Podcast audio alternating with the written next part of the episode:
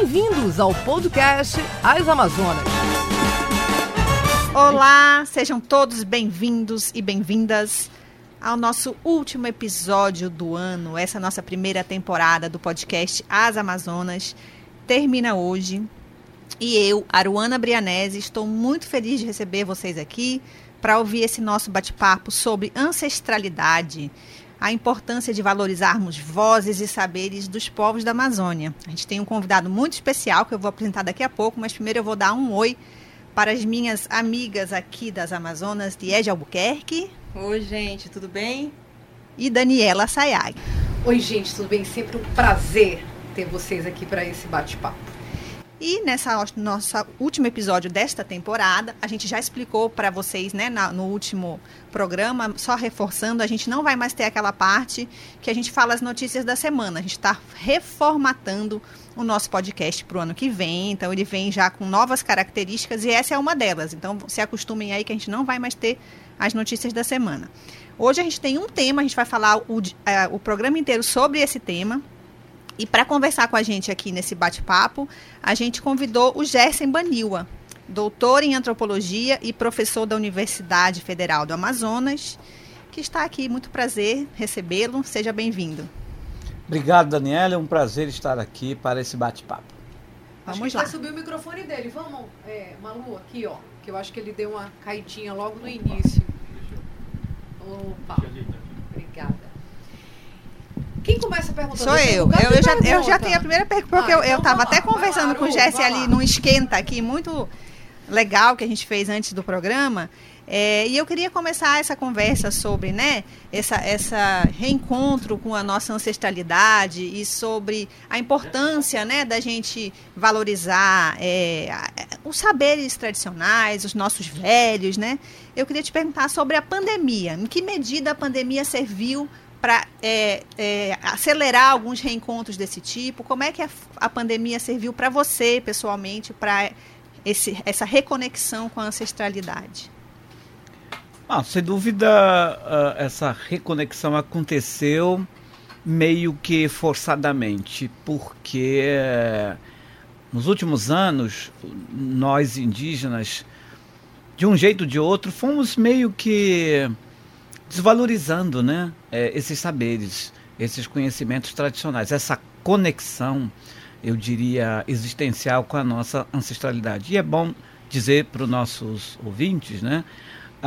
O que, que é, eu estou chamando aqui de ancestralidade. É exatamente os princípios e valores que nós herdamos lá dos primórdios, como costumamos dizer, dos primeiros tempos. Então, estamos falando aí de pelo menos milhares de anos. Esses uh, conhecimentos, esses saberes, esses fazeres foram postos para nós exatamente para permitir a, a vida, não é? A, as cosmovisões indígenas concebem a origem do mundo e da vida a partir da desordem, a partir do caos. É o contrário, não é, da cosmovisão uh, judaico-cristã que começa exatamente do Éden, do paraíso. Uhum. Né? O mundo indígena começa ao contrário, é da uhum. desordem do caos. Mas receberam saberes e conhecimentos dos criadores, né, dos heróis criadores, conhecimentos, uh, seja potencialmente, sejam concretamente, que seriam os, os, fazeres, para poder equilibrar essa desordem, para poder uh, harmonizar, pacificar e criar as possibilidades de vida. De modo que o, o a, ciclicamente as tragédias, os, as crises, é, como a que nós estamos vivendo, né, da pandemia, elas são resultado desse desequilíbrio. Então, a, a, a, primeira pergunta que nós fazemos, essa é uma pergunta filosófica, né? Bom, o que, que estamos fazendo para que esse desequilíbrio estivesse acontecendo? Os povos indígenas concebem uma pandemia como essa é, simplesmente como uma desobediência algo nós, humanos e não humanos, estamos deixando de fazer, ou fazendo de forma equivocada. E aí a natureza reage, responde, é, inclusive para chamar atenção do tipo: olha, vocês estão desviando da missão e do lugar de vocês no mundo. Não são vocês que é, definem a, a, as questões, não é? É o todo, é a natureza. Então, ah, por isso vem é, é, é, essas, esses dramas, não é? as pandemias, como uma chamada de atenção. E isso, naturalmente, nos leva a dizer, a nos perguntar: bom, que lugar que estamos, que tempo que estamos, e nesse tempo, o que nós estamos fazendo? E aí, é claro, a resposta vem logo. Aonde vamos encontrar a resposta? Na nossa ancestralidade. Hum, tivemos que mergulhar nesse mundo primordial. Aonde estão esses saberes primordiais, esses valores existenciais primordiais, né? E junto com isso toda reaprendizagem de algumas é, sabedorias, é, de alguns conhecimentos que já estavam meio que adormecidos ou mesmo esquecidos. Foi um processo longo né, de reaprendizagem, principalmente do próprio sentido de, da vida, do próprio sentido uh, de viver socialmente e no cosmo. Né? Então a gente é, reaprendeu dos mais velhos, os mais velhos anciões foram estão sendo né, muito valorizados, eu diria revalorizados, né, pela nova geração, pela juventude, de modo que é, é, esse tempo doloroso, de muito sofrimento, mas essa é uma outra característica das cosmovisões e das culturas indígenas. Né? Aprendi a melhor aprendizagem sempre está relacionado com o sofrimento. Por exemplo, os uhum. ritos de iniciação, tanto de homens e mulheres, quando passam rito de, ritos de iniciação, né, sempre são momentos fortes, momentos de sofrimento.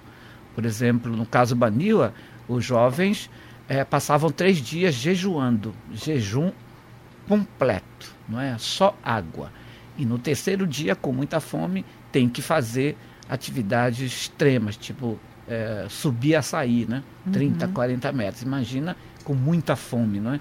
Então, você experimenta o limite do sofrimento e da dor. Para quê? Para exatamente sentir também o limite da vida, o limite de um bom viver, né? de um bem viver. E é, essa pandemia é isso que nos de, deixou como lição e aprendemos a lidar com ela, manejando e você recuperando me contou que até questões práticas mesmo, né? Que você é, já teve a oportunidade de voltar para São Gabriel, né? De onde você saiu muito pequeno e que é, percebeu que houve até um resgate de, de receitas ou de tradições que estavam é, meio deixadas de lado, né?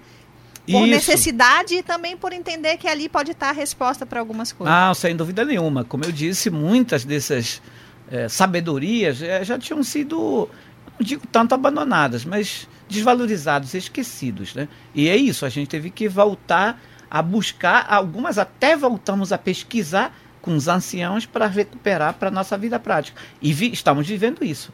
É, eu te contei, inclusive, eu fazia mais de 10 anos que eu não tinha mais em casa um se cantar. Se cantar é uma seiva, não é? Um leite de uma árvore, muito importante, um cheiro muito forte, mas muito agradável. Ah, voltei a ter em casa até hoje, uhum. porque ah, isso ajuda na defumação, tomar banho, é, e a gente foi se protegendo dessa maneira. Eu me protejo muito hoje, né? É, eu sou um desses que é, não não, não, não teve a doença, né? Uhum. É, e, e, eu acho que boa parte disso. Eu fui várias vezes a São Gabriel nesse, nesse período, mas o tempo inteiro é, se cuidando com essas plantas. E a compreensão é muito simples: plantas muito fortes. E são plantas do bem. Então, bichos do mal não conseguem, digamos assim, se aproximar, né? Por isso o cheiro forte. Então, o vírus não, agora, não chega próximo. Agora é interessante também dizer, que a gente estava conversando antes assim, aqui que nem por isso você deixou de se vacinar, né? Você tomou já as três Não, sem dúvida nenhuma. Por quê? Porque a vacina é também vem do se cantar. É. Não é? A vacina não é mística, não é? Uhum. A vacina é um é, é, também um componente natural, é da biologia, né? Uhum. Então, é e claro. Chegou aqui usando máscara, é, então a gente grava com Porque da mesma máscara. maneira que eu não da mesma maneira que eu não uso o se cantar, né? Eu já uhum. falei para a Luana, a, a, gente voltou a tomar banho com, a, com casa de cupim. Olha. Casa de cupim e cupim. A gente. Como é que é? A gente um, amassa, um amassa cupim, amassa a, amassa a casa de cupim com cupim, põe numa bacia e você toma banho. Da ah. mesma maneira com formiga, né? Que, formiga que é? tanajura. Tudo isso exatamente para proteger o corpo é, porque ele cria um, um, anticorpos no nosso organismo, né? cria um cheiro no nosso organismo para que nenhum bicho né? Uhum. É, possa encostar na gente. Esse é o sentido. Claro que tem um sentido material, porque estamos falando de banho, estamos falando uhum. de animais, mas, mas ao mesmo tempo também um sentido também. imaterial, uhum. espiritual, existencial, uma relação com o cosmos, que é uma relação muito mais poderosa. Né? Gente, né? eu queria fazer uma pergunta. E a vacina é um componente disso, que eu estou querendo dizer. Assim, sim, assim sim. tem o cupim, tem a formiga, uhum. tem as ervas tem e a tem vacina. a vacina. Está uhum. no mesmo nível de importância, não é? sim. é? Então, por que não? Acabei brincando agora há pouco. Claro Se vier a quarta, a quinta dose, Isso, eu, da mesma maneira eu tomo banho todo dia de, de, banho de cupim. Se eu pudesse, eu, eu me vacinaria todo dia. A, o sentido, a lógica é o mesmo, essa relação com, com a natureza. Eu né? queria te fazer uma pergunta. É, eu fiquei assim, essa tua primeira fala é sensacional, tem várias coisas que a gente pode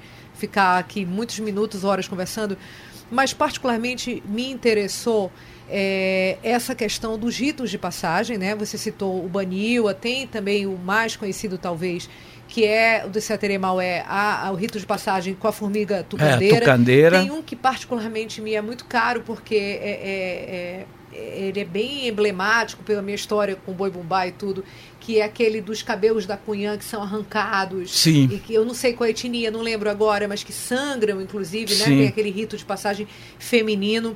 A minha pergunta para ti é o seguinte: é, isso tudo tem um propósito, né? Sim. Você acabou de dizer que é, as, as, etnias indígenas aprendem muito pelo com o caos, com a dor, com a, com, a, com, com, o sofrimento, sofrimento né?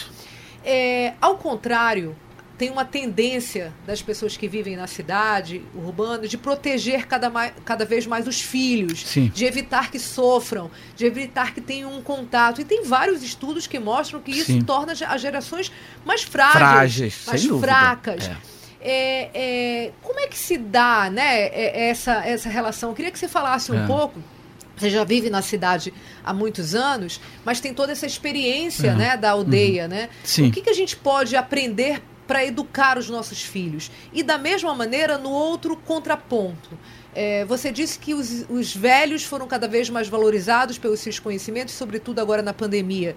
A gente, ao contrário, é, é, é, acabou dizendo: ah, mas os idosos é o grupo de risco. É, é, não teve essa mesma valorização, do meu ponto de vista. Eu queria que você fizesse essa. Assim, é tão rico, a gente tem tanto a aprender com vocês. Como é que a gente poderia estimular mais isso? Quanto à, primeira questão, isso é, isso, é, isso é muito interessante, né?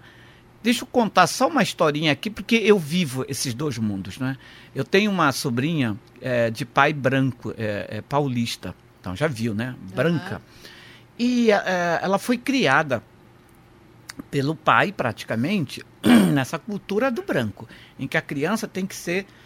É um cristalzinho. Protegida, né? é uma bonequinha, um é. cristal. Um belo dia, é, convidei para ir para uma praia. A menina estava com 4, 5 anos, já era grandinha, para a praia de Barcelos, um acampamento. Lindíssimo. Ela não aguentou seis meses, porque ou seis horas. Ah. É, comeu alguma coisa na praia fez com mal. calor, fez mal. A, a, família teve que alugar um avião na mesma tarde para voltar para Manaus para salvar a criança. Agora eu tenho um sobrinho completamente diferente que é criado na nossa tradição amazônica, não é nem indígena, amazônica. Pelo contrário, o menino está com dois anos, já nada. Sabe? É, fica brincando com, com, com formiga, com isso, com aquilo. Mas maravilha. na água do moleque é. da canoa, o menino... Qual é, qual, onde está, digamos assim, a, li, a lição pedagógica é desses isso. dois exemplos? Toda a diferença é na concepção que se tem da natureza a partir da qual se estabelece a relação. No caso do menino criado na tradição, digamos assim, amazônica, também indígena, qual é a relação? A relação integrada, orgânica. Então, os seres da natureza não podem ser é, concebidos ou tratados como antagônicos, como inimigos. Não. O, o, o, essa diferença é fundamental. E essa é a principal lição pedagógica dos povos indígenas, inclusive para os tempos da pandemia. Nós não temos que demer o vírus. Nós temos que é, cuidar da natureza, aonde está o vírus, por exemplo, da pandemia. Então, a, a, a natureza não é nossa inimiga. Essa, essa é uma grande diferença. O pensamento ocidental do mundo branco vê a natureza como inimiga. Não, não é à toa que a Amazônia é dita como selvagem, inferno verde, inferno né? verde. Que é o livro do Rangel de é, 1919. tudo é assim, porque a natureza é vista como uma como o, o mal, como uma coisa que precisa ser evitada. E por isso é melhor ser destruída, queimada, porque ela, é, ela faz mal. Durante muito tempo É. foi é, é, tocar fogo Isso, ali, era exato, limpar o terreno. era limpar o terreno. A primeira Tocar coisa que os da floresta. colonizadores fizeram, sejam eles espanhóis, portugueses, era de fato, não tinham trator, mas tacava o facão, né, para limpar. Os indígenas não chegam, olha, onde está a melhor árvore, onde está o melhor rio? Aqui vou montar o meu tapiri, combinado com essa lógica. Então, essa relação, eu diria, de amor com a natureza faz toda a diferença. Eu, é impressionante. Claro, eu, eu criei, fui criado na aldeia, meus irmãos, meus filhos, como uma criança indígena. Claro que aqui devo eh, chamar a atenção. Não se trata de eh, ser contrário ou negar, por exemplo, a ciência higiênica. Mas uma criança numa aldeia, eh, eu, eu sempre dou esse exemplo. Isso é tradição milenar até hoje. Pega uma banana, abre a banana no chão, esfrega a banana para depois comer. Por quê? Descascada? Por quê? Ah, todas as mães em choque aqui. É a relação natural. Desse lado da mesa. Isso que eu estou dizendo. Eu no chão, deixa eu lavar, minha filha. Eu espero que tenham parentes indígenas me ouvindo e vão confirmar isso. É exatamente o que acontece. Mas qual é a, a lógica e a razão? Uai, É, primeiro é A meio, terra? é, me- tempero, é meio que primeiro tem que apresentar a natureza. Primeiro eu mostro para a natureza, né? É, porque qual é, do ponto de vista conceitual, qual é a diferença entre comer a banana e comer a terra? Nenhuma. Terra é terra, é natureza. Banana é banana, banana é natureza. Bugou A o cérebro rigor, a rigor, o solo não tem coisa mal, coisa ruim. A rigor não. Não é sujo. Não é sujo, é natural, é natureza. Não é? Então muita gente, ah, que coisa. Não, cobra é uma coisa horrível. Quem diz que é cobra horrível? Tem culturas que se alimentam muito bem de cobras para sobreviver, é uma coisa é, natural. Ou seja, essa concepção faz enorme. É claro que esse exemplo da criança é radical, é exagerado, por isso que eu in- indiquei. Isso não quer dizer Que teríamos que fazer é, isso. que temos claro. que fazer isso ou Mas que tenhamos que lógica- desvalorizar a lógica da higiene. Certo. Mas o que eu estou querendo dizer é que essa criança que faz isso, ela está completamente integrada à Inferida, natureza. né? Ela não Faz vê o parte. solo, ela não vê o animalzinho, a formiga como inimigo. Faz, é, enxerga como outro ser. É como um par. Não é? Humano e um animalzinho que está aí, que para todos os efeitos estão ali, vivendo, sobrevivendo, subsistindo como a criança ou como as famílias estão. A questão é como é que você lida com isso. Quer ver uma coisa? Antes da existência do antiofídico, né, que, que, que cura a picada de cobra, os índios sabiam lidar com cobra, não morriam com problema de picada de cobra. Porque primeiro sabiam dos remédios, sabiam cuidar.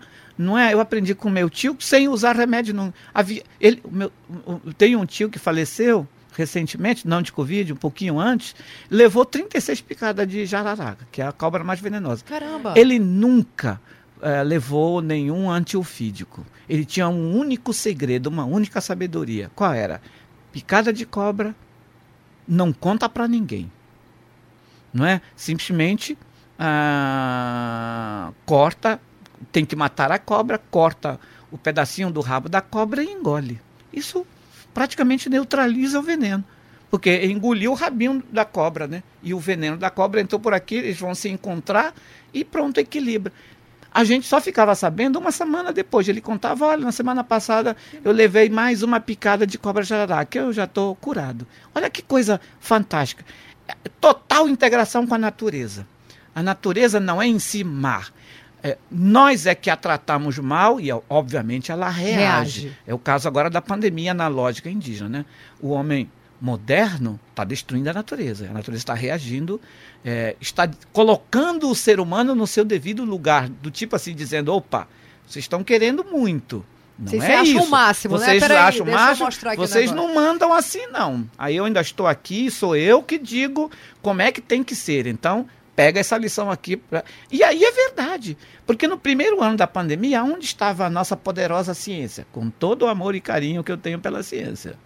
Por um ano, a Ficou ciência foi, joelhos, ficou né? de joelho, de cabeça baixa, por um ano. É. Né? Então, nesse momento, aí a gente diria, as religiões tão poderosas, onde pararam? Nada, de cabeça baixa. O que as religiões, as ciências puderam fazer no Brasil pelas 617 mil que morreram? Nada, porque isso é da, da ordem da natureza. Agora, E a gente dizia, não pode parar, não posso perder meu emprego, É, não posso. exatamente. Parou todo mundo, ficou todo É, isolado é, em casa, né? Por outro lado, a natureza tem outra característica, é completamente generosa. A natureza ela é solidária, generosa, recíproca. O que, que acontece? Logo em seguida, não é? Com a sabedoria que vem da natureza, né? a ciência, que a ciência humana, vai, né? produzindo os remédios. Agora, então, a vacina, olha como estamos podendo até aqui, agora, conversando sem máscara. Primeiro, porque estamos vacinados, vamos nos protegendo. Isso é do ser humano? É, mas não é só do ser humano. A vacina é da natureza, de novo, né? É a natureza que retribui para dizer, olha, da mesma maneira que eu privo vocês, eu testo vocês, mas está aqui a cura, né? É, essa é a ancestralidade, não é? Essa é a nossa ancestralidade primordial, de que o mundo não é perfeito, o mundo é, como é, na cultura indígena vem do caos, mas não é o caos, caos que reina, porque a própria natureza nos dá toda a capacidade, a sabedoria, as condições para esse equilíbrio, e é o que nós estamos fazendo nesse momento a partir da ciência, que é humana. Mas sem a natureza, essa ciência não existe. É bom a gente não esquecer isso. Porque às vezes a gente até acha que a ciência é divina, a ciência não é.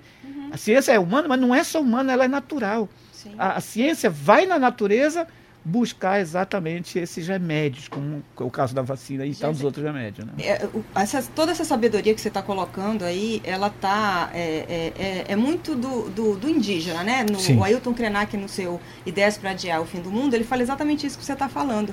Então, por que que para vocês é tão simples acreditar nisso que é, adiar o fim do mundo é respeitar a natureza e por que que pra gente, o homem branco, não é? O que que você acha que... Por que que a gente, é tão difícil da gente ser sábio assim? E ouvir essa, essa voz que você falou, essa lição que é, É. a pandemia ensina, nem todo mundo É, a aprendeu, resposta né? é simples, porque o, o branco, né, o homem branco, simplesmente abandonou, desconectou, cortou a ligação com a sua ancestralidade, com a sua primordialidade. Porque isso que o mundo branco está vivendo hoje, o homem branco está vivendo hoje, é do hoje. É dos últimos 500, 300 anos.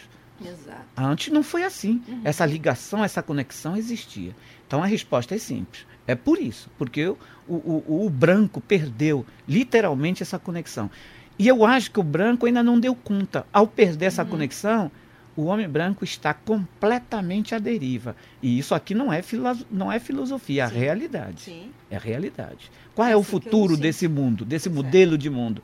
Não, a- até a própria ciência do, do mundo moderno tem um cálculo concreto que esse modo de vida não há possibilidade de sustentação nenhuma em curto prazo. Exato. Sim. Quer dizer, O planeta o, tá em perigo, mundo né? é o, o- o- o planeta já está praticamente se destruindo, ela já está se É por desfazendo. isso que o título do livro É. é, tão perfeito, Isso, né? Ideias para adiar Isso. o fim do E mundo. tem gente que Porque- diz que estamos à beira desse processo ser irreversível. Sim. Porque o, o- o mundo, né, o planeta, ele já está se desconstruindo Sim. pelo homem. O homem já está destruindo. Vai chegar um momento que é irreversível, ainda é reversível. Uhum. Por isso é urgente mudar. Essa é a diferença. Os povos indígenas não quebraram essa relação em nenhum momento. A nossa fé não é na ciência, não é na tecnologia, não é em nós, é na natureza. né? Isso é bom que fique claro. Né? Eu, eu diria que os últimos 300 anos o, mundo, o, o homem branco fez dois movimentos. Não é? Na Idade Média, a, a, a, a, a solução, a salvação era Deus. Não é? Aí iniciou a era moderna, a salvação era o homem, o antropocentrismo. Agora ele está migrando. Já não é tanto o homem, agora é a ciência, é a tecnologia, é a máquina ou é o dinheiro. Não é, não é mais nem Deus, não é mais nem homem, mas é a, a técnica, né? a tecnologia, a máquina e o poder e o dinheiro. Né? Então, esse movimento é absolutamente destrutivo. Veja, as sociedades indígenas não fizeram nada disso. As sociedades indígenas continuam lá acreditando na natureza. Essa crença é tão forte, mas ela não é perfeita. Veja, às vezes os povos indígenas acreditam tanto na natureza, põem tanto fé na natureza, às vezes deixam de, inclusive, aproveitar algumas conquistas importantes desse outro mundo da tecnologia, da ciência, que poderia ajudar, inclusive, nessa relação com a natureza. Quer ver uma coisa? Quando há necessidade, por exemplo, de manejar os recursos naturais para o seu próprio bem. Então precisa, a, a, de certa maneira, acessar outros conhecimentos, os saberes do mundo branco, né, para facilitar melhor a próprio manejo da, da, da natureza. Né? Mas a, é, a, grande força nossa é, é exatamente essa essa relação umbilical com a natureza, é essa fé na natureza, essa relação é orgânica, é, é, portanto recíproca. Quer dizer, eu cuido da minha natureza, a natureza vai cuidar de Orgânica, mim, simples assim. E passada pela oralidade, Sim. passada pelos mais velhos, Isso, né, é, que vocês é, tanto respeitam é, e que a gente relega a um canto, a um é, asilo. É, é, né? E... Isso, em outra linguagem, podíamos dizer, tem a ver com visão e modo de vida. Que foi uma coisa muito simples. Por isso, o, o, os indígenas nunca se interessaram em, em, em, em, primeiro criar branco, mas, sobretudo, em construir geladeira e freezer. Uhum. Porque essa é uma cultura cumulativista que não acredita na natureza. Uhum. Que não acredita na natureza, porque sempre acha que no dia seguinte vai faltar uhum. coisa da natureza. Uhum. Olha os indígenas como são interessantes. Não guardam nada. Não guardam nada, não precisam guardar. Porque acreditam que no dia seguinte a natureza estará sempre lá para dar comida, para dar conchego, para dar tudo.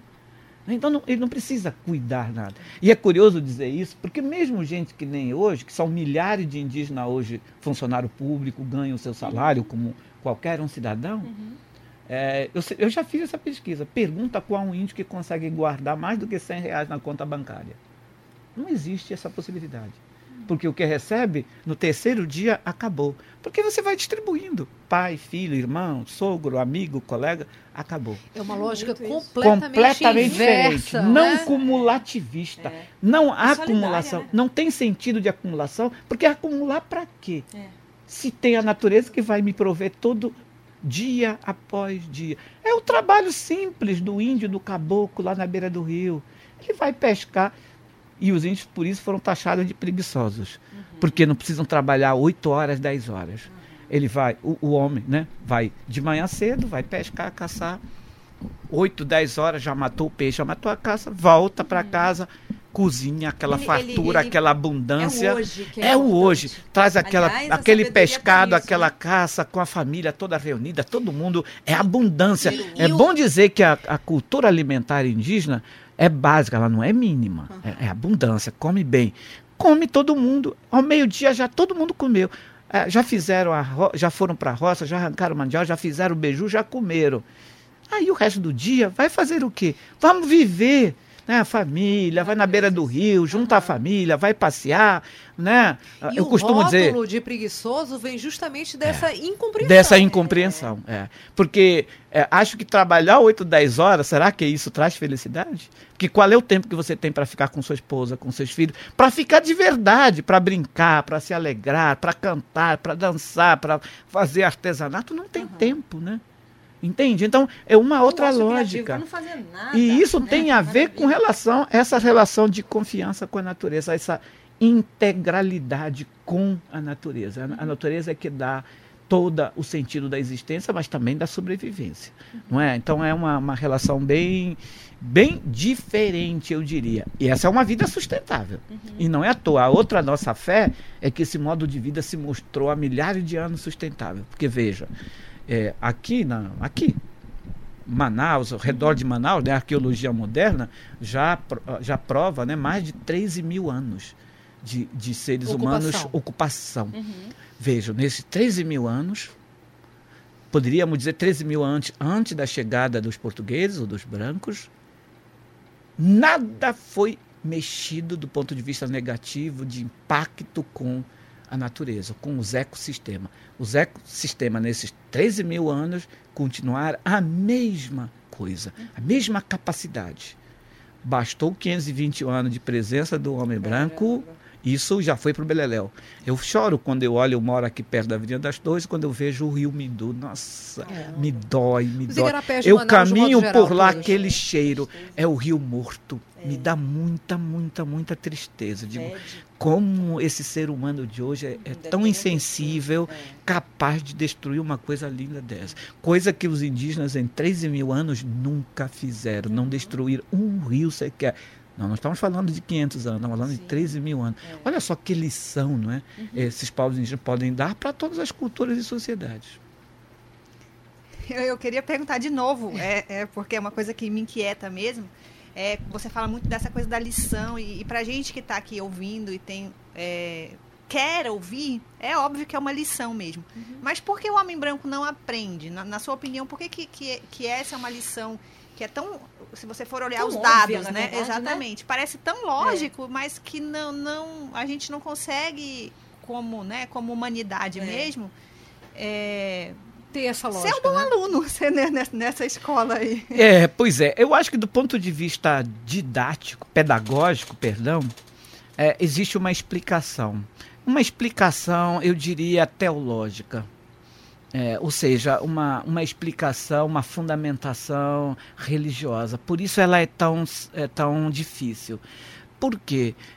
Porque, por razões, inclusive, é, cosmológicas, pelas cosmovisões né, ocidentais, impede a humildade. A única coisa que não existe nas culturas ocidentais europeias é a humildade de reconhecer a sua igualdade com relação aos outros seres, inclusive aos outros seres humanos. Então, essa arrogância é, cosmológica impede aprender com os outros. Por que eu estou falando teológica? Porque é bíblica. Uhum. Veja como é forte a, a, a, o criacionismo bíblico, né, judaico-cristão. Que o que, que diz? Né? Lá na origem, uh, Deus criou Adão e Eva. Adão e Eva são os primeiros é, patriarcas, humanos, né? né? Primeiros seres humanos. Então são os, os ancestrais do, dos europeus, dos ocidentais. E Deus criou esse povo, escolheu esse povo. Não, povo judeu, do qual os europeus e os neo-europeus se consideram herdeiros. Né? Deus escolheu um povo. Ora, se Deus escolheu esse povo, significa que preteriu todos os outros. E aí, quando os brancos hoje, com essa modernidade, pós-modernidade, continuam com essa arrogância, né? A nossa cultura, o nosso modo de vida, a nossa civilização é a mais perfeita, não é? Então, quem vai nos ensinar? Ninguém é superior a nós, ninguém nem é igual a nós. São os outros todos são inferiores. Então, como ouvir as lições dos indígenas? Como ouvir a lição dos zero negros? Humildade. Não, zero humildade. Isso é impossível. É impossível, porque isso que eu estou dizendo. E, e, e, não dá, não é uma questão de agora, dessa geração, vem lá da origem. A gente às vezes não para para pensar, né? Essa, como é que eu diria, essa, essa narrativa bíblica, né? É, quando diz que Deus escolheu o povo hebreu. É forte demais isso significa que preteriu todos os outros. Sim, Veja a história da Arca de Noé. É. Os índios não estão lá, os negros não estão lá, só está lá o branco na Arca de Noé. Eu não tenho como não. Não tem, não, não tem índio, é, não tem negro na Arca é, de Noé, só tem branco. Gessei, eu não tenho como não não falar, eu já falei várias vezes, vocês já devem estar cansados. Mas assim, Sapiens, é, eu volto a falar nesse livro de novo, é exatamente isso. Vou, é sensacional a maneira, essa leitura que você tem, tá ali no livro e veja o que é mais interessante, escrito por um judeu. Sim. É, o, o, Harari, ele é professor, doutor, é, é, acho que na Universidade de Colômbia, nos Estados Unidos, mas hoje professor titular da Universidade de Jerusalém. Então, assim, ele é um judeu e ele faz exatamente esse questionamento. Por que o povo é, é, é judeu? Da onde saiu? Cadê todos os outros? Quer dizer assim, é algo que realmente, veja, eu também tenho origem é, judia e sou apaixonada pela cultura judia Sim. E leio, tenho livros sobre isso, tenho orgulho. Mas assim, hoje quando a gente para para pensar, estudar, ler e refletir, e ver o quanto o mundo é grande e justamente bonito por essa por essa sua diversidade, é, é muito é. difícil engolir uma história que existe é, um povo é. privilegiado. E aí, Danélia, deixa, deixa eu só te contar, Danélia. É, por exemplo, eu agora falei um pouquinho de coisa que vocês conhecem, que é essa cosmologia, né, originária do povo judeu, uhum. judeu, é, hebreus, é, é e judaico-cristão, judaico-cristão que chega então aos, aos às, às sociedades uhum. é, brancas, às sociedades ocidentais até os tempos de hoje. Mas deixa eu contar uma narrativa curta. Uhum. Como, como é que isso é contado pelos indígenas, por como exemplo? É? Então vamos pegar a cultura banil. Olha como é interessante. Eu já contei que desde Adão e Eva é apenas um povo Sim. escolhido e pronto. Os outros demais não existem. Uhum. Chega, né, passa lá por Abraão, até chega Noé, não, não aparece ninguém, é só, o, é só, só, só os brancos. Olha como é a cultura baniwa. Nós temos aí no Alto Isana uma cachoeira chamada Cachoeira de Ripana. Essa cachoeira é real, tá lá, já visitei várias vezes, adoro ir lá. O, segundo a mitologia baniwa, a cosmovisão baniwa, o mundo surgiu de lá, o mundo humano o mundo humano surgiu a partir dessa cachoeira, um buraco que tem nessa cachoeira Ipana. Que legal. O mundo, o mundo humano surgiu de lá. Agora, é a mesma coisa. Agora, veja, a, a, única, a diferença é que o mundo humano na sua diversidade. Ah, então veja, veja, é. aí eu vou é tudo Entendi. dentro. Entendi. Não pode ninguém estar fora. Entendi. Porque senão não tem sentido. Veja. Isso faz então, toda a diferença. É, o criador, que sempre tem um herói, quando ele foi criando os grupos humanos, ele foi chamando um por um. Vamos dizer assim, ó, ó primeiro os tucano, né? Então sai o tucano. Aí esse criador de, olha, vocês tucano, para poderem controlar o caos e viver nesse caos, nessa dificuldade toda, vocês vão receber tais, tais, tais condições para vocês viverem. Então, eu dou para vocês a sabedoria dos rituais, das pagelanças e tal, tal, tal. Dou para vocês a a, o arco e a flecha para vocês poderem não é, garantir a sobrevivência. Ok. Aí lá vai, chama os Baniwa. Ó, oh, os Baniwas, você. Ah, e tem um detalhe. Vocês, Baniwa, vocês vão nascer, vocês estão surgindo. Esse é o território de vocês. Olha só. Esse é o território de vocês, essa região aqui é o território de vocês. E para vocês exatamente sobreviverem, vocês vão receber, vocês vão ser exímios é, caçadores, vocês vão dominar tudo quanto é de ervas, né? o curare, ah, os, os remédios, vocês vão, é, para sobreviver, eu vou dar para vocês a sabedoria da zarabatana. Uhum. Né? Ou seja, deu as habilidades. As habilidades, Sim. exatamente. E aí foi chegando, chegou a vez do branco. Olha, olha que coisa interessante. Aí chama o branco. Olha, você é branco, não é? Você vai ter pele branca, você não vai aguentar sol. Então, por isso, você vai ganhar em potência roupa, não é? Essas coisas todas. Você vai inventar a, a, a o metal, o metal, a tecnologia, porque você é, até biologicamente é mais frágil, então você vai receber isso. E, e junto com isso, claro, a, a, a pólvora, a espingarda, entende? Então tem toda uma explicação para essa diversidade. Uhum. Vejam o contraste. Lá, na, na narrativa cosmológica né, dos brancos, não tem nada disso. É um povo. Agora, veja as mitologias indígenas. Todo mundo está lá.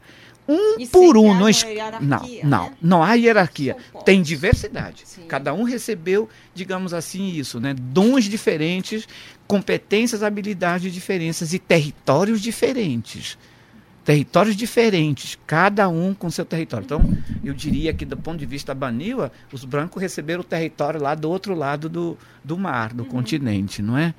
é? Ou seja, aí por aí já se explica primordialmente que o que os brancos fizeram vindo invadir, ocupar e destruir aqui já está, uhum. já é contra a ordem natural, né? Eu queria voltar a essa questão da ancestralidade, do respeito com os idosos.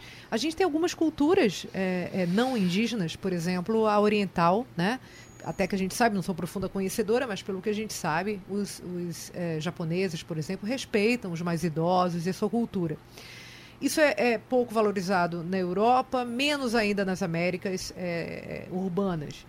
Em que momento você, como estudioso que é, doutor em antropologia e que tem essa visão dos dois mundos, né, indígena e não indígena, em que momento houve essa ruptura e essa quebra que tem reflexos tão profundos na nossa sociedade, essa falta de respeito com os mais velhos? é curioso, Daniela, porque é, não é, é, o, é, o, é, o, é, o, é a desvalorização do mais velho e do mais novo, que é a criança, né? É, é curioso, eu, eu costumo trabalhar muito isso com os meus alunos para fazer refletir, né? O, o, o homem branco, né? Ou a mulher branca, o que que faz, né? Nasce, procura se livrar logo da criança, por meio da babá ou da creche, não é verdade? É, é. assim. Tem Primeira... a questão do trabalho inserido sim, sim. nesse. Há uma, há uma explicação é, para isso, é. mas, mas é isso que acontece. É, é babá e creche. Uhum.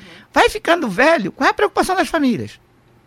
Se livrar também do mais velho. É. Por meio do quê? Do asilo. Do asilo. Ou da, do isolamento no Ou do isolamento da casa, da casa paga alguém para cuidar e assim exatamente, por diante. cuidadores de idosos, exatamente. É, então é interessante perceber isso. Uh, isso me parece também bastante cosmológico. Então, de novo, nessa cultura judaico-cristã, a gente não encontra um lugar efetivamente importante para os extremos. A, é, para os extremos, mesmo na história de Jesus Cristo. Aonde estava Jesus na narrativa bíblica desde que nasceu ao, até os seus 30 anos? É é, não sabe. existe. É. Sumiu a história. Sumiu, desapareceu, não existe. Não é? E ele só chegou aos 35 anos, gente, morreu. É, 33, então, acho. 33, algo assim. Então ele, ele não teve nem infância, Jesus Cristo não teve infância, nem, nem teve. É, é. Né? Agora, veja de novo, né? Mitologia Baniwa. Quem é a origem do universo? É, essa é a coisa mais fantástica. Uhum. Tudo começa a existência do planeta, a existência do cosmos, do mundo, das coisas do ser humano na mitologia Baniwa. É, é bonito nessa né, expressão. Uhum. É claro, estou traduzindo para o português. É, mas traduzindo para o português seria assim, universo criança. Criança universo. É a origem. É a primeira origem. Uhum. Se chama criança universo. A origem é, é, do mundo Baniwa. Qual é a expressão Baniwa dessa? Requap N. Recap, requap, requap N. N. Isso. Veja como é que é, né? Tá lá. E essa criança é ao mesmo tempo criança e é ao mesmo tempo avô. Estou hum. falando conceitualmente, uhum. não é? É criança universo. E a criança universo é também um avô. Então na narrativa começa, olha, essa criança universo era uma espécie de universo escuro e esse criança universo pairava pelo espaço infinito, não é? é e aí percebeu que estava tão só. Então ele começou a se mexer e foram criando, foram surgindo as coisas. Na medida que foram surgindo as coisas, essa criança acabou se tornando não mais criança, acabou se tornando avô, porque todos os que foram surgindo chamavam essa que era criança agora de avô, entende? Olha como se explica isso. Então, por isso as culturas indígenas, né, é, cuidam tanto é, da, das, das, crianças e, e, e, dos velhos. Não é? é? é? de novo. Por isso que para nós a ancestralidade é muito importante. Uhum. O que nos faz ser diferente, próprios, ter essa autonomia de pensar e modo de vida tem a ver com essa ancestralidade que é tão forte. Então, eu conhecer essa minha história é, Baniwa, não tem como é, não seguir essa, esse modo de vida tão diferente, né, do ponto de vista do sentimento, Sim. da existência, daí o amor à criança, o amor aos anciãos no mundo indígena é uma coisa fantástica, né? Os adultos dão a vida pelas crianças, dão a vida pelos mais velhos, não é? A coisa mais sagrada nas culturas indígenas, é, eu diria três coisas, basicamente.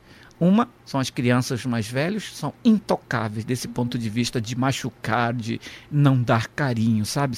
Não há crime maior, não há erro maior do que maltratar criança e, e, e velhos no, no, mundo indígena.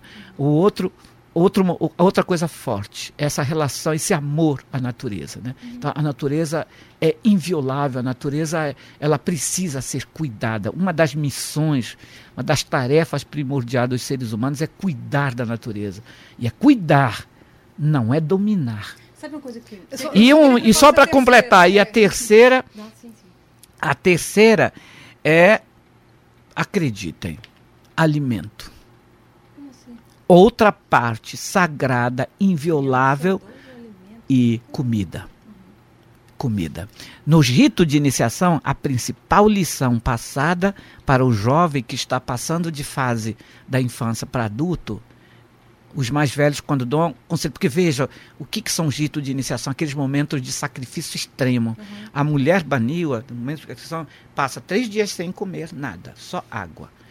E no quarto dia, ele vai passar pelo último ritual, que põe na boca da mulher pimenta urubu, Meu que é a pimenta Deus. mais brava e ela quente. Tá Tira do fogo quente, fervendo, põe na boca da mulher baniwa e a mulher, mulher baniwa jovem, né, tem que assim, fechar a boca. E tem que deixar aquela pimenta, além de ser a mais ardosa, ela está fervendo, não é? Tem que manter a boca fechada. E os mais velhos, geralmente o avô, a avó, dá o conselho. São três conselhos: a hospitalidade, cuidar da família é nunca suvinar comida. Olha, você está sentindo a fome e a dor nesse momento. A melhor forma de neutralizar, de administrar esse sofrimento, é você sempre partilhar sua comida. Então, nunca deixe seus filhos sem comer. Nunca deixe seu marido sem comer. Nunca deixe o visitante sem comer. Olha o visitante, o desconhecido, o outro que eu não conheço. Mas nunca vire as costas, sempre dê comida. Comida é sagrada, é a partilha. Por isso as refeições coletivas. Não, é? não existe a minha mesa, a mesa da minha família. Não. É da, do meu povo, é da minha comunidade. Né? Então, veja como são esses valores. Esses valores são primordiais. E qual é o lado pedagógico desses ritos de iniciação? Vocês acham que tem alguma possibilidade desse jovem, dessa jovem esquecer essa lição? Nunca. Porque ela está pregado na alma por esse momento do sofrimento. É. Porque o sofrimento é extremo. Uhum. É extremo, e é isso mesmo. Não, não, não é possível. Então a mulher já vai, né, agora que se torna mulher, no dia seguinte a primeira coisa é cuidar dos mais velhos, das crianças, porque elas não conseguem se alimentar sozinhas. Então, a comida, primeiro para as crianças, para os mais velhos, depois os outros. Ela começa no dia seguinte a agir dessa maneira, partilhando, dividindo, né? Olha que coisa interessante, né? Foi ter continuado porque casou com o que eu vou te perguntar, os dois primeiros, aí eu sem querer te, te atrapalhei para não falar o terceiro, mas o terceiro casou com o que eu vou te perguntar é, não foge, é, é, foge e não foge do que a gente está falando de ancestralidade, mas você colocou agora. A questão da mulher, eu sempre percebi em todas as culturas indígenas, porque são muitas, é, um machismo muito grande. É a mulher que tem que cuidar, é a mulher que tem que fazer. Vou até te dar um exemplo agora, essa questão dos caciques, né? É, há pouco tempo, a nossa outra convidada, a Wanda Ortega, eu fiz uma entrevista com ela para a BBC e ela, ela tinha tomado a frente, mas não era a única, estava muito claro na matéria, na reportagem, do daquela enfermaria no Parque das Tribos. O poder público fez nada, vocês foram lá, arregaçaram as mangas e fizeram. E ela foi colocada como personagem, né? Como uma das principais, não a única, repito e friso. Porém, houve, e eu soube por fontes, nem foi ela, minhas, né, indígenas, que teve um, uma comoção muito grande, atacaram muito aquela matéria, aquela reportagem, porque ela é mulher. Porque tem outros que são homens lá que estão tocando isso. E houve esse ciúme. E eu sinto isso, veja se eu estou errada, muito machismo na cultura indígena. É, bom, aí eu acho que são visões, né? É, eu, eu compreendo, até em parte eu respeito isso. Mas uh, existem o, o, toda cultura tem as, as suas exceções. Não, é? não existe cultura perfeita. Obviamente, as culturas indígenas não são culturas perfeitas, longe disso. Né? Eu, eu não, assim, tradicionalmente, eu não chamaria de machismo, eu, cham, eu chamaria de patriarcalismo. Uhum. Tem muita atitude patriarcal. O segundo aspecto que a gente nunca pode esquecer, muitos povos indígenas têm 200, 300 anos de colonização. Então, uh, herdaram muito, aí sim, do machismo dos brancos. Que o, a sociedade branca é machista, na minha opinião, muito mais do que a das indígenas, das culturas indígenas, mesmo essas que aparentam ser. É, então é importante dizer que há muitas situações, até porque viveram pelo coronelismo. O coronelismo nunca foi, é, é, é digamos assim, é, feminista, né? Sempre foi patriarcalista duro, machista duro, coronelismo. Então, muitos indígenas herdaram isso. Estou falando dos indígenas de hoje. Agora, tradicionalmente, é, o que, que acontece? É, é isso, patriarcalismo, isso sempre foi.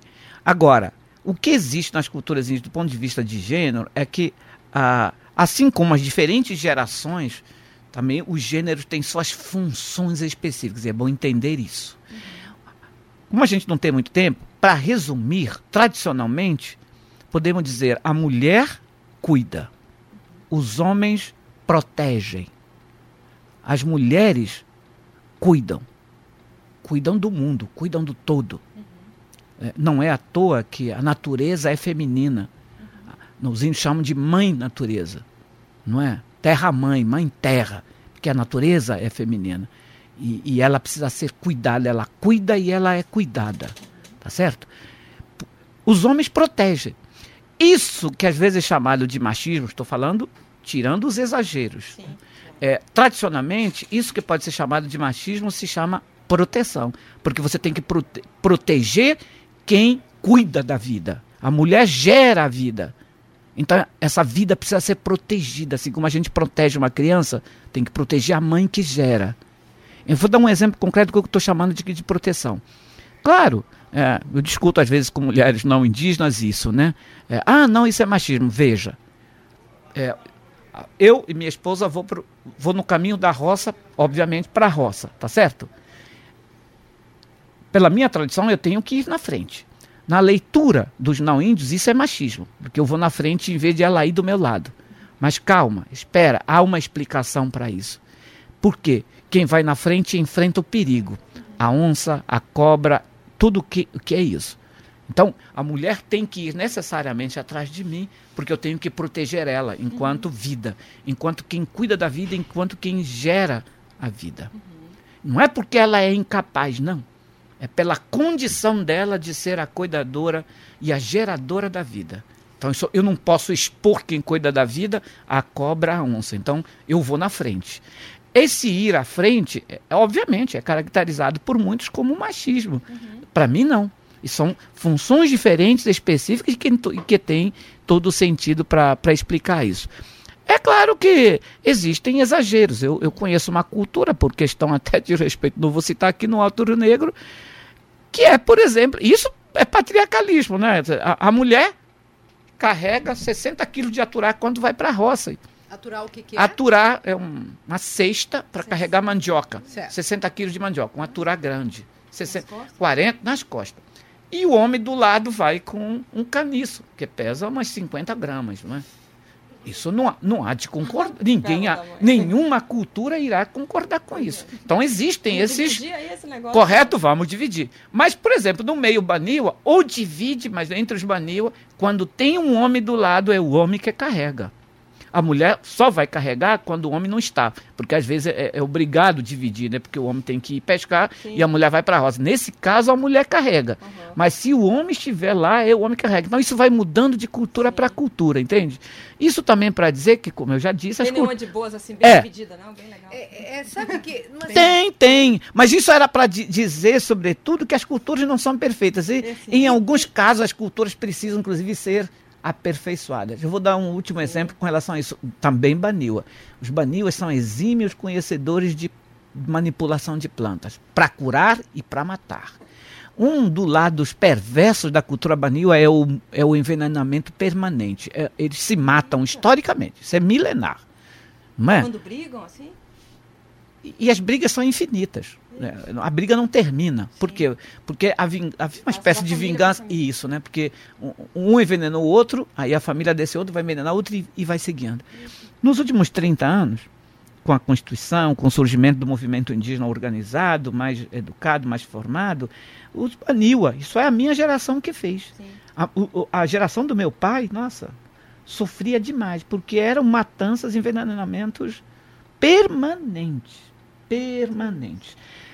Aí a minha geração foi mudando isso. Disse, gente, vamos parar com esses é, envenenamentos, com essa, eh, com essa coisa perversa. Primeiro, porque nós aprendemos com branco outras lições. Olha como a, a interaprendizagem é importante. Né? Nós aprendemos com brancos é, o valor cristão, porque existem valores cristãos, né, eu admiro muito, né, muitas lições de Jesus Cristo como homem, como sim, sim. ser humano. Né? Então não dá para a gente ficar mais praticando. Segundo lugar, é, nós temos interesses comuns, objetivos comuns de defender nossa cultura, nossa terra Sim. e assim, nossa saúde, educação. Aqui nós estamos juntos, então vamos nos unir. Uhum. Nós temos um inimigo agora comum. Uhum. O inimigo não é mais o parente que está do lado. O inimigo agora, às vezes, é o Estado, os governos, a, as elites econômicas que estão querendo roubar, destruir nossa terra. Então vamos nos unir para defender. Então vamos abandonar essa prática. Uhum. E, de fato, né, fomos abandonando essa prática. Isso na minha geração. Só para dizer, então, isso, as culturas, né? Sim. Elas aonde elas precisam ser aperfeiçoadas, Sim. elas vão se atualizando. Isso é, isso é muito interessante. E, e, isso também é bom para desmistificar isso. Quer dizer, imaginar que essas culturas sejam perfeitas, não é? é seriam multigênero. Não, não existem. É, é um pouco mais para cá, outro mais para lá. Uns protegem demais, outros protegem quase nada e outros até maltratam, não é? Como esse exemplo que eu falei, né? O, o, o homem que vai com uma, um, um, caniço, uma vara de caniço, e a mulher do lado com 60 quilos nas costas. Sabe o né? que eu acho mais sensacional da tua fala? É que embora você seja uma pessoa que é um estudioso da sua cultura e da cultura indígena, você é, é, consegue ver é, que a, aquilo ali não é uma coisa. É, é, como é que eu vou te dizer?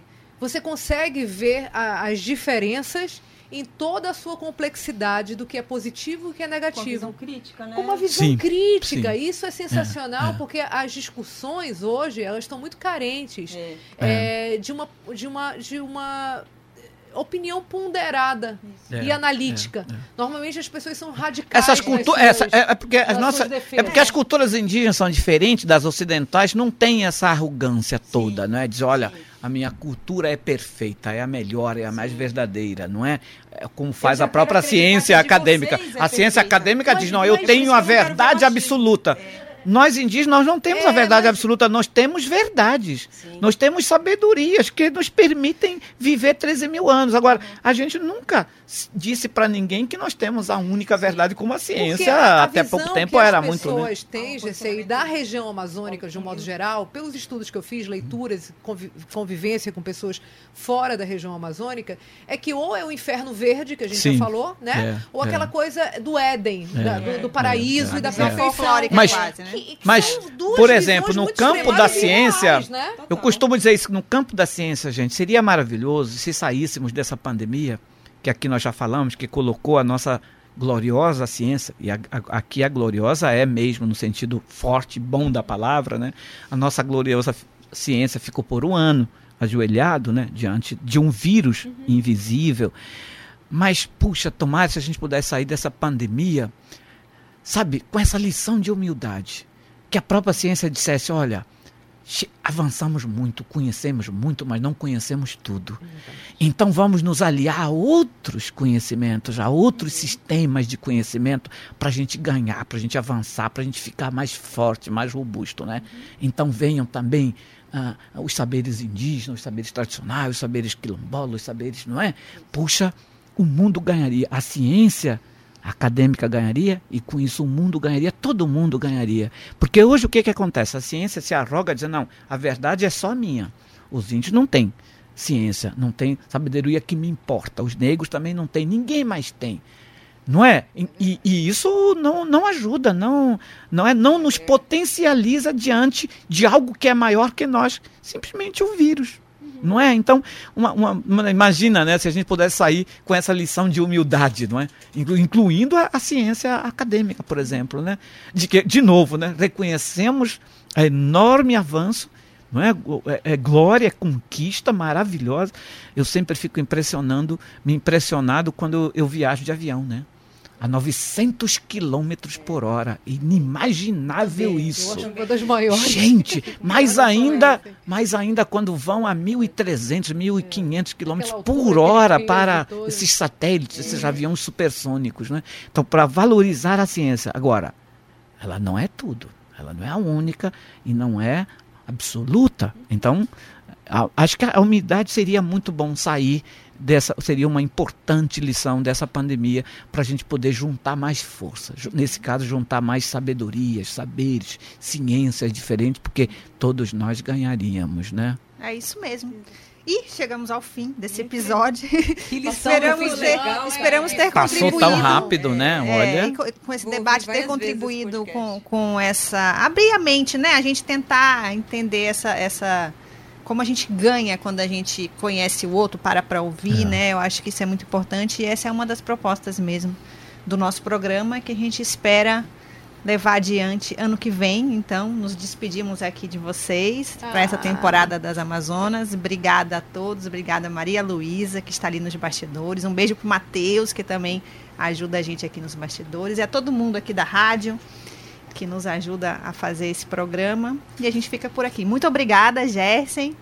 Liege, Dani, obrigada, obrigada também. Obrigada a todos. Jesse, adorei, adorei. Eu que agradeço adorei. essa oportunidade e sigamos aí no diálogo, né? Na é construção isso. de um mundo melhor.